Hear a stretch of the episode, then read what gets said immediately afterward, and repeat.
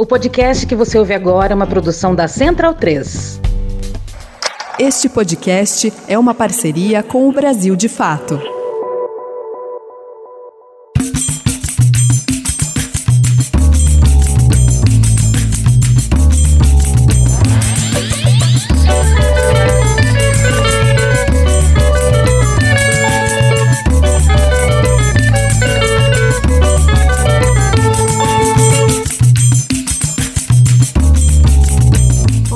Pessoal que está nos ouvindo, bom dia, boa tarde, boa noite. O meu nome é Bianca Nemezevski Silveira, eu sou médica de família e comunidade. Estou aqui com vocês hoje para poder trazer para vocês um material de novo muito legal, hoje com a temática da visibilidade trans. É, antes de chamar o nosso convidado especial do dia de hoje, quero dar aquele nosso recadinho que vocês já conhecem, mas é sempre bom repetir. Uh, Lembrar então vocês que o Medicina em Debate é o seu podcast sobre medicina, política e saúde traduzidas para o dia a dia, que nós estamos disponíveis em todos os tocadores de podcast, Spotify, Deezer, Apple Podcast e o seu player que for favorito. A gente deixa a dica também de nos seguir lá no Instagram, nossa página está aqui na descrição do episódio. E aquele nosso recadinho de agradecimento aos nossos parceiros, que é o Brasil de Fato e a Central 3, que tornam esse podcast possível. O Brasil de Fato, né, nosso parceiro, tá aí então há duas décadas produzindo jornalismo alinhado com as lutas populares e em várias linguagens e formatos, site, TV, rádio e podcast. Tudo isso feito com muito rigor jornalístico e sem o patrocínio de empresários das mídias comerciais.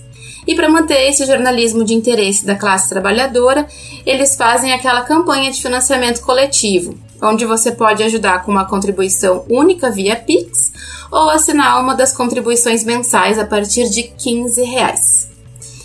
Muito bem. Hoje, então, eu gostaria de convidar para vir conversar um pouquinho com a gente o Marcelo Lucena. Ele é médico de família e comunidade, ele é uma pessoa transmasculina, não binária, e atualmente é médico e coordenador do ambulatório trans de Florianópolis. Então, Marcelo, por favor, seja bem-vindo. Muito, muito, muito obrigada por aceitar esse convite para a gente bater esse papo aqui hoje. Queria que pedir para tu te, te, apresentar um pouquinho, falar um pouquinho de ti para o pessoal que está nos ouvindo. Obrigada, Bianca, pelo convite. É, basicamente isso, sim, sou médico de família e comunidade, fiz residência em Porto Alegre, um R3 é, focado em gestão e preceptoria aqui em Florianópolis, e a partir disso fui me aproximando do ambulatório trans daqui de Florianópolis, que é onde eu tenho atuado como médico de família e comunidade e estou na coordenação, né? Estou também no grupo de trabalho de gênero, uh, sexualidade e diversidade de direitos da Sociedade Brasileira de Medicina de Família e Comunidade. Perfeito. Muito obrigada. Acho que a gente tem bastante coisa em comum. Eu também sou médica e coordenadora do ambulatório aqui em Porto Alegre. Tenho alegria de te ter como amigo aí nessa nossa caminhada e muitas vezes nos ajudar no dia a dia, né? Bom, então, para a gente começar nosso bate-papo, queria começar fazendo uma pergunta, acho que básica, mas absolutamente imprescindível, né? Queria que tu nos contasse um pouquinho do teu lugar de fala sobre qual que é a importância de existir um Dia Nacional para a Visibilidade Trans. Bom, basicamente falar de, da importância do Dia da Visibilidade Trans no Brasil, né? Um país que há 14 anos é o país que mais mata pessoas trans no mundo. É, você falou, né, uma coisa básica, mas que a gente ainda tem que pautar, a gente ainda tem que frisar, assim, né? Então, basicamente é fundamental a gente marcar uma data, né? Uma data que inclusive nesse ano, em 2024, está fazendo aniversário de 20 anos, né? Marcando aí é, né, um dia em que foi lançada a primeira campanha de combate contra a transfobia e travestifobia lá há 20 anos atrás, né? uh, que nasceu, que surgiu então marcando esse é, marco assim, para o movimento social trans e travesti. Então é fundamental. É uma data que assim é, obriga basicamente as instituições, obriga não, né, mas movimenta as instituições a se posicionarem frente às pautas do movimento trans e travesti, né, faz os movimentos sociais terem mais visibilidade. É, e também é um momento da gente pensar assim num balanço, né, de do que que a gente conseguiu avançar em termos de direitos para a população trans ou não e quais os caminhos que a gente quer percorrer a partir de agora, né? Basicamente isso, sim. Eu acho que é, é bom, é muito bom a gente poder é, usar esse dia para isso, sim. Perfeito. E falando nessa questão que tu falou ali, né, da questão de fazer um balanço, assim, né, uh, entre os direitos já adquiridos e o que a gente ainda falta, acho que a gente tem um, um, um papel aqui como pessoas médicas, né, que a medicina, infelizmente, patologiza muitas corporalidades que são saudáveis e que nunca deveriam estar nesse papel de ganhar aí um CID, né, um código, um rótulo, né? E pensando nesse nesse contexto, né, de patologização, em que passo tu acha que a gente está hoje em dia nessa luta para despatologizar as identidades trans e travestis aqui no Brasil hoje em dia? Assim, acho que é inegável que houve bastantes avanços, assim, é, em termos sociais e também na saúde nos últimos 20 anos, quando a gente fala de saúde das pessoas travestis e trans. É, mas, ao mesmo tempo, ainda falta, ao meu ver, assim, um grande, um longo percurso, assim, a gente avançar. O que eu visualizo, basicamente, é uma concomitância, assim, de e também uma disputa, basicamente, de discursos, uma disputa de, de territórios, né? A gente fala né, do, do corpo trans sendo território que está em disputa, é, muitas vezes entre as. E aí na área da saúde, entre, e falando mais especificamente da área médica, uh, né, entre um discurso mais biologicista, biomédico, né, e uma outra linha é, contra-hegemônica, né, contra esses discursos históricos, né, que, que até historicamente inventaram a transgeneridade, assim, é o termo, digamos assim, né, obviamente que pessoas trans é, sempre existiram e sempre vão existir, mas é, o termo em si, né, é surgido a partir da medicina, né, de um viés bem patologizador. É, então, basicamente, eu visualizo essas disputas, assim, é, esse viés mais biologicista, assim, mais é, biomédico, bastante focado, às vezes uma, uma disputa, assim, entre especialidades focais, como endocrinologia, psiquiatria, ginecologia, para ver quem que vai dizer muitas vezes, e aí pensando nesse viés patologizador, muitas vezes quais são os corpos é, verdadeiramente trans, ou às vezes os corpos que merecem ter acesso à saúde, uh, e aí muitas vezes acesso a modificações corporais, aquela, né, bem naquele discurso de reduzir as demandas de pessoas que são trans, mas que são pessoas e têm uma vida e têm muitas outras coisas além de serem trans. Então, reduzir as demandas em saúde a exclusivamente modificações corporais através de hormônios, do uso de hormônios e de cirurgias, por exemplo. Então, é, a gente vê muito essas disputas nesses campos das especialidades focais e muito às vezes um entendimento do corpo daquele corpo exótico daquele corpo muito diferente é, né, da cisnormatividade, de fato, é, e que precisa então de um especialista muito focal, muito preparado para aquele corpo que é super diferente e enfim, e, e, mas esse olhar exótico, assim, que também tem um, um, um quê de patologização, assim, né? É, eu visualizo também nesses discursos uma questão de mercado, sim, muitas vezes, porque a gente ainda observa no SUS uma falta, uma, né, a gente tem uma, uma portaria chamada Processo Transsexualizador de 2013, né, de 10 anos atrás, uh, e depois a gente não teve outras atualizações, a gente não tem protocolo a nível de Ministério da Saúde, a gente não tem uma linha de cuidado a nível de Ministério da Saúde. Então a gente, a gente observa uma falta quando a gente fala em saúde pública, e aí é, são essas brechas né, que a gente vê a saúde. Uh, privada, né, a gente vê a saúde, na verdade, sendo comercializada. E aí isso acontece quando a gente fala de, na saúde de pessoas trans, né, muitas vezes em centros especializados em saúde trans, né, vendendo muitas vezes um modelo de, de, corpo, digamos assim, e aí muito focado então em mudanças corporais e aí vendendo modelos de, de corpos assim binários, né, é, muito cisnormativos.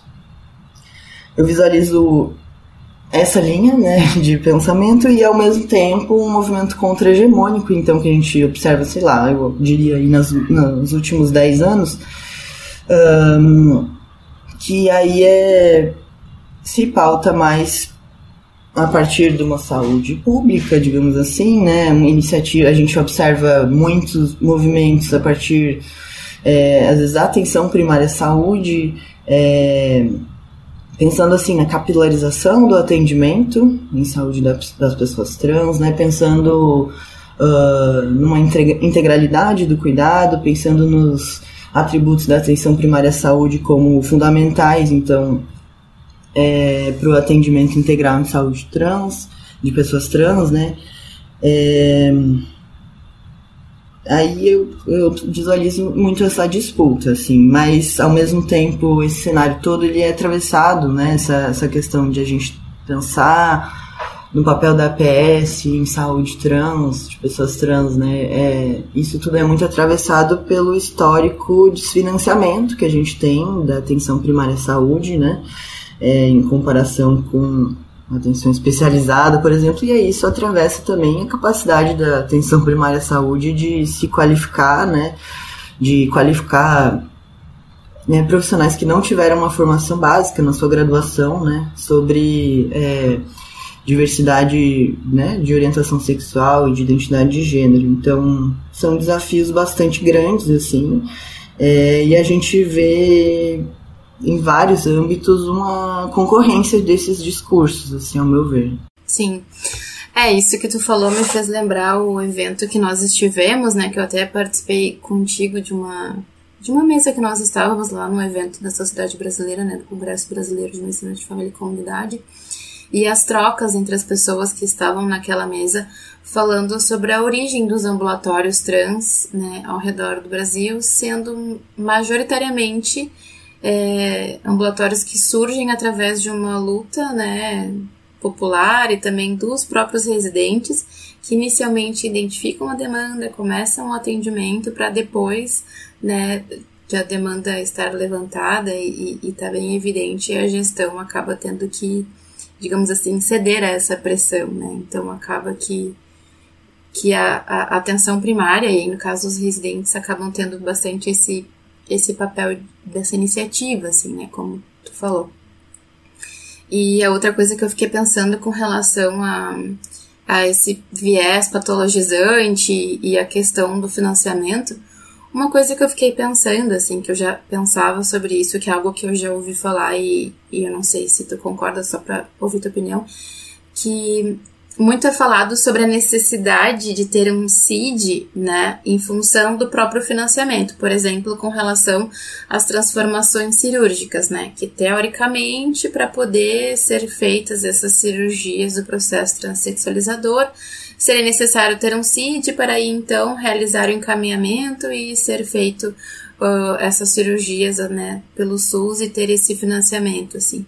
Tu consegue assim, vislumbrar alguma outra saída que a gente poderia ter ao invés de cair nessa de rotular as pessoas? Como que a gente poderia fazer isso pensando no financiamento das mudanças corporais cirúrgicas, né? Que daí seria o financiamento terciário, no caso. Né, com certeza, assim, né? A gente vê a atualização do CID para o CID 11, né? Que já foi um avanço, saiu, né? Transsexualismo, né, transtorno da identidade sexual para, enfim, congruência de gênero, que eu pessoalmente Ainda acho que tem várias questões com relação ao termo, sim, mas já é algum avanço, pelo menos. Mas é, a gente observa atendimento de puericultura, um atendimento de pré-natal, em que existem CIDs específicos para isso e financiamentos muitas vezes vinculados e é, não são doenças, né? Então, isso não é uma questão, assim, não é uma.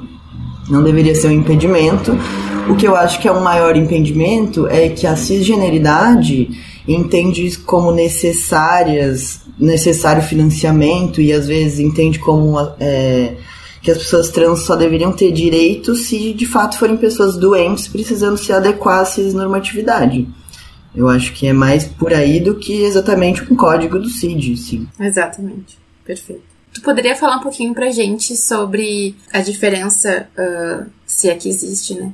Entre a classificação internacional de doenças, que fala aí da incongruência de gênero, e do DSM, né? que agora não vou lembrar o que significa a sigla, mas que fala sobre disforia de gênero. A diferença, basicamente, bom, das leituras que eu tenho até o momento, é, o DSM, se eu não me engano, tem acompanhado os movimentos da CID, digamos, numa, numa, numa edição anterior, assim, no sentido de, de despatologização, as, até as leituras que eu tenho e as pessoas com quem eu já conversei sobre isso, tem esse entendimento, assim, da CID tá, digamos, uma versão sempre avançada, assim, é, quando a gente fala de desses códigos, né? Um, tem a questão da disforia de gênero, sim, um sofrimento relacionado às questões de gênero, que também é um termo bastante discutível, apesar também de ser usado, é, né, pelo, né, por várias pessoas trans, esse, é, esse conceito, assim, de sofrimento com relação ao corpo.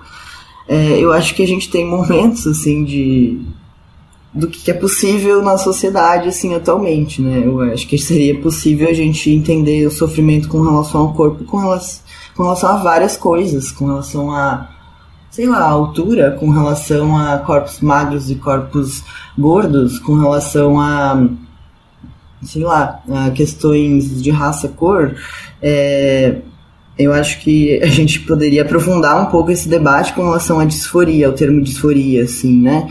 É, pensando em despatologização.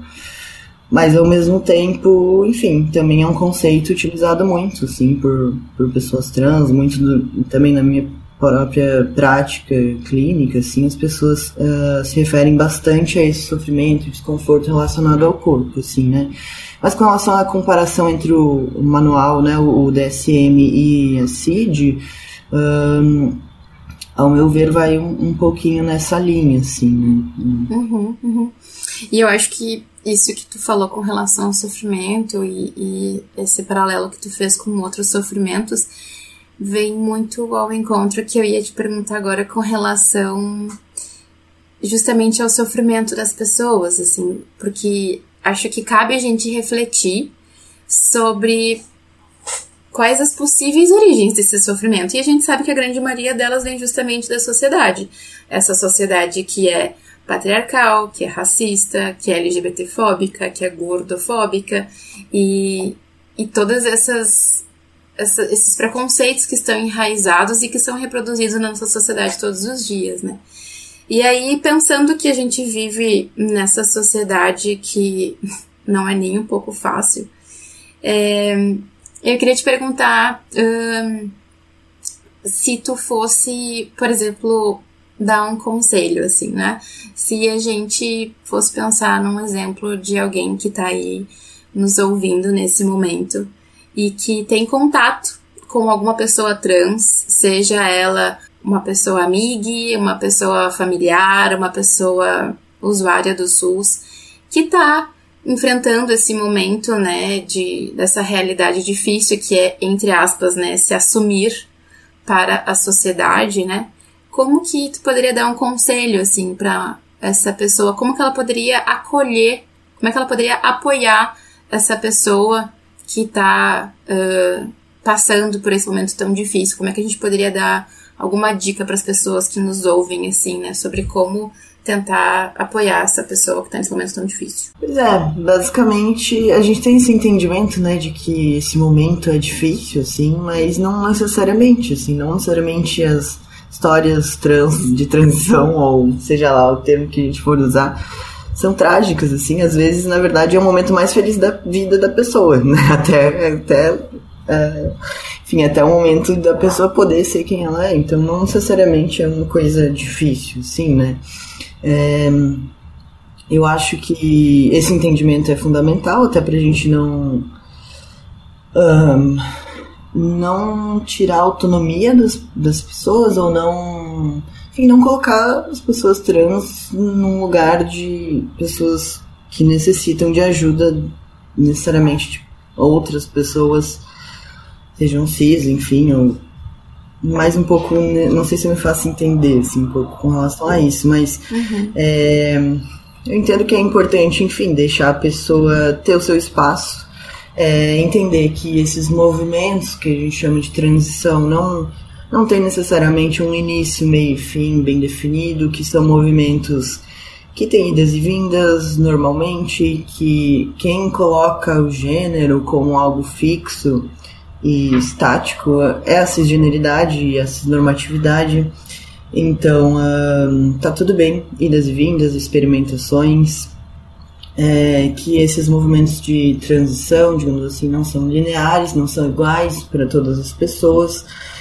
É, então, isso são entendimentos assim que eu acho que são básicos para, enfim, qualquer uma pessoa, né, poder se colocar e dar suporte para alguém que ela tá nesse processo de questionamento de gênero, né, de fuga de uma, uma, de uma dissidência, assim, de, de, da cisnormatividade.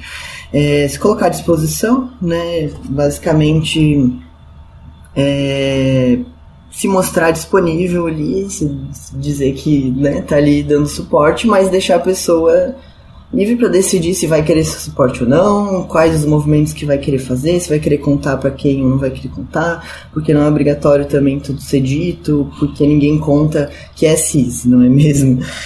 Então, eu entendo basicamente dessa forma, assim, seja num contexto de saúde, isso acho que é fundamental, seja no contexto profissional, médico, de atendimento, ou mesmo fora, pessoas próximas, assim, da vida pessoal. E pensando justamente, né, uh, como tu falou, acho que foi muito, muito importante isso que tu falou, que nem sempre é algo trágico, né? É importante a gente entender que cada história é uma história e a gente evitar presumir as coisas, inclusive nesse ponto. E tentando trazer um pouco mais também um enfoque positivo desse assunto, que muitas vezes, infelizmente, a gente acaba sempre falando sobre o lado ruim, o fato de sermos um país tão transfóbico, falando infelizmente sobre números que não são agradáveis, trazendo algo mais positivo para esse momento.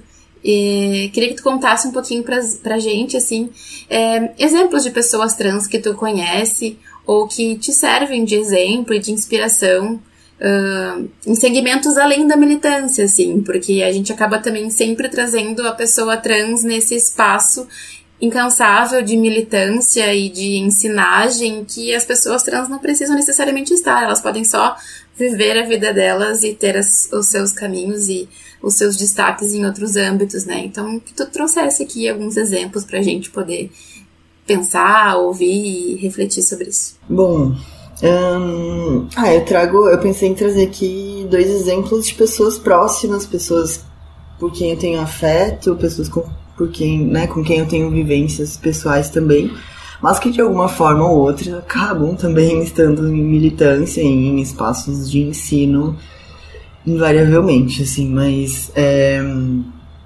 eu trago o exemplo de Ali Morrica, né, que é uma pessoa, inclusive, muito querida, Beijos, Ali. é uma pessoa né, pesquisadora trans, não binária, é participante do IBRAT, né, do Instituto Brasileiro de Transmasculinidades, uh, e também faz frente aí em outras lutas, de uma forma interseccional também, uh, como, enfim, direitos reprodutivos, direito ao aborto, né, e a, do movimento gordo também.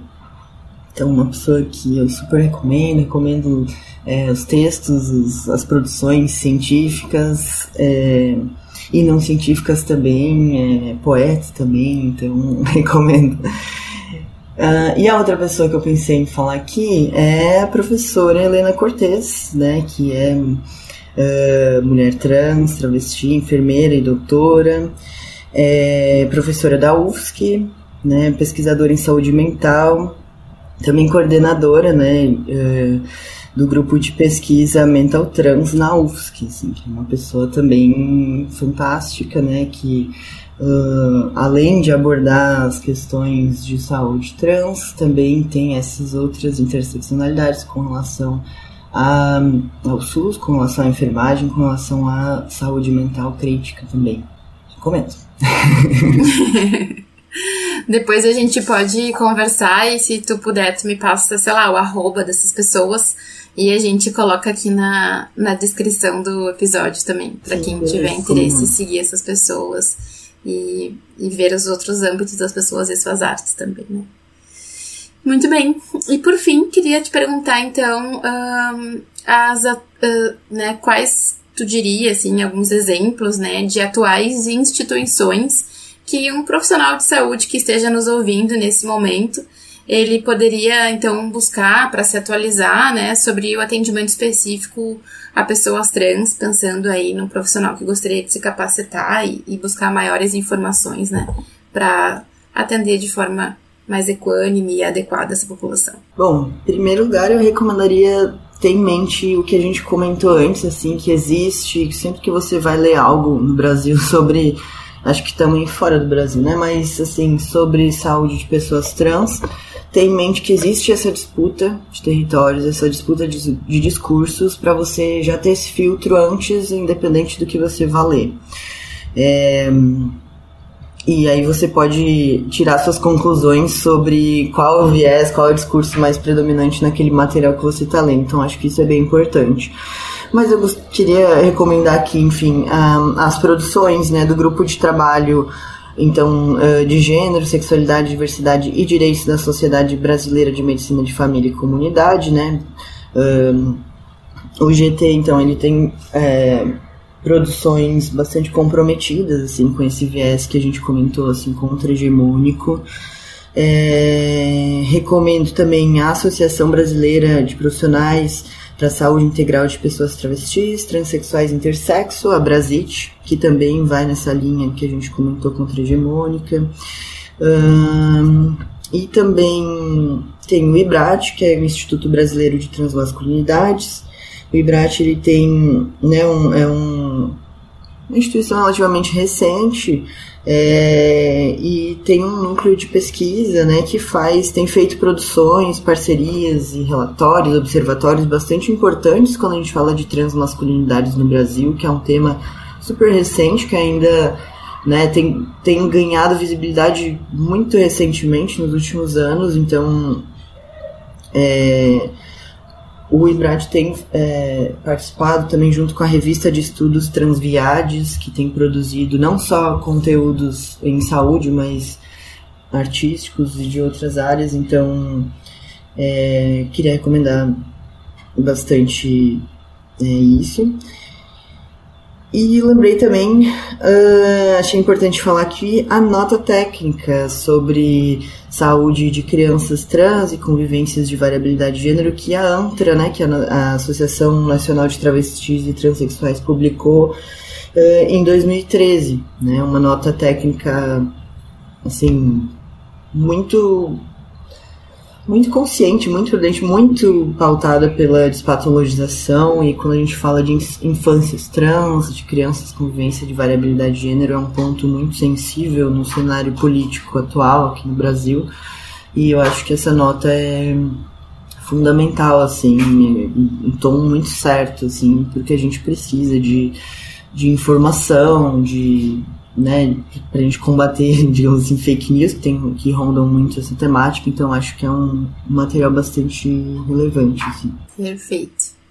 Não cheguei a comentar contigo antes, mas eu acho importante te dizer agora que aqui no nosso, no nosso podcast a gente tem o hábito de, no finalzinho do episódio, pedir para o nosso convidado alguma sugestão de material artístico. Pode ser uma música, um filme, um livro, um seriado, enfim, fica livre para ir pensando. E aí, enquanto tu fala, eu vou comentar um pouquinho sobre as últimas coisas que tu falou. É, também vou fazer aqui a lista dos arrobas dos, uh, das instituições que tu mencionou, né? uh, todas elas que tu mencionou ali, tanto a Brasite, a Antra, o Ibrate, é, todos os outros ali, vou fazer um, um, um compilado, deixar aqui na descrição do episódio. Eu lembrei de comentar que eu conheci recentemente, que eu não conhecia ainda, a Capoeira para Todes. É, não sei se você já ouviu falar, mas é. Não conheço. Uh, bem, bem interessante, assim. É uma capoeira com é, elementos de vogue e ballroom junto. Então, é um, uma expressão artística bem, bem diferente, assim, e, e, tem uma origem bem legal também que eu fiquei sabendo. Uh, acho que tem muitas coisas bacanas da, da cultura trans e travesti que a gente pode descobrir cada vez mais, né? E, e acho importante que isso tenha visibilidade, que faz parte da nossa cultura como um todo, né? E então, agora eu vou pedir para tu ir falando tuas últimas palavras, seus agradecimentos, que a gente está se encaminhando para o finalzinho do nosso episódio. E quero agradecer mais uma vez uh, por aceitar o meu convite de última hora. Mas muito feliz de estar aqui gravando e que a gente possa é, publicar esse episódio para trazer mais visibilidade para esse assunto e que esse seja só um episódio para a gente né, despertar mais interesse das pessoas e que as pessoas possam ter, a partir desse episódio, é, um despertar de uma semente que a gente plantou para falar um pouquinho mais sobre esse assunto que é tão amplo, né? Então, muito, muito obrigada por aceitar. Imagina, eu que agradeço, assim, o convite. Espero ter, sei lá, trazido, poder tra ter trazido algumas reflexões, assim, sobre temática. É muito bom conversar contigo também. é, fiquei pensando assim de dicas hum, artísticas. É, eu sempre sugiro porque eu acho ótimo assim. Os quadrinhos do Lino Arruda, né? Tem o Monstrãos, tem o Cisforia, então são muito interessantes assim. É, recomendo bastante. Um, na parte de música, eu gosto bastante também do da banda, né, que chama Mascucetas. É uma banda de Belo Horizonte. Agora eu não vou lembrar o nome dos integrantes, mas é uma banda constituída só de transmasculinos. É, e é muito divertido. Eles lançaram um álbum agora recentemente, assim, tá no Spotify, então é bem massa. Um, e recomendo também a banda aqui de Florianópolis, Apocalipse Queer. Recomendo muito, é muito bom. Tem uma crítica muito pertinente, assim, fissurante da cisnormatividade. É, recomendo bastante também. E, de novo, queria agradecer a participação. E é isso. Perfeito, então. Pessoal, fiquem agora com a música. Vamos escolher uma música das duas bandas que o Marcelo sugeriu. Fiquem com essa música, aproveitem esse recorte dessa cultura que é tão especial e que vocês consigam também prosseguir nas, nas reflexões. E até a próxima. Muito obrigada, gente. Tchau, tchau.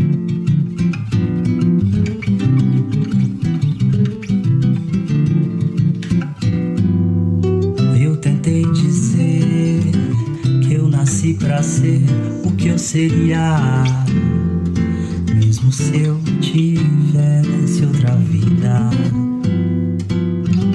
Veja bem, você ia dizer pra quê se você vier. Triste mesmo é olhar sem enxergar. Você pode até se demorar, mas eu sou.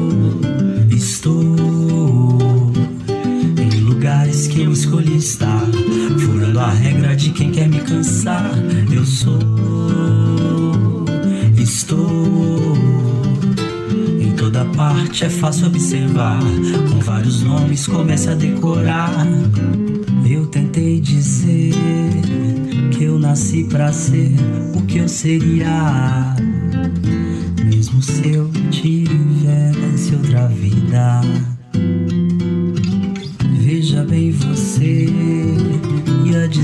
Pra quê se você vier.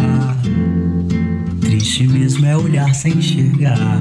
Você pode até se demorar, mas eu sou. Estou em lugares que eu escolhi estar. Furando a regra de quem quer me cansar. Eu sou,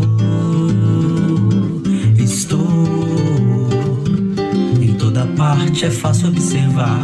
Com vários nomes, comece a decorar. Eu sou, eu sou Luiz, eu sou Bruno, eu sou Augusto, eu sou Zulay, eu sou Rodrigo, eu sou João, eu sou Caio, Kaique, Cauã, eu sou Natan. Eu sou Vex, eu sou Carolis, Nilos, Zador, eu sou Miguel, Gael, Eniel, Lucas, Luca, Bernardo, eu sou Pia, eu sou Eli, Elian, Ian, Luan, Luar, Maré, Ravel, Ravi, Luí, Pietro, Mateus, Júlio, Júpiter, Julian, Jéssica, Valentim, César, Thales, eu sou Luca, Demétria, Paulo Vaz, eu sou. Eu sou,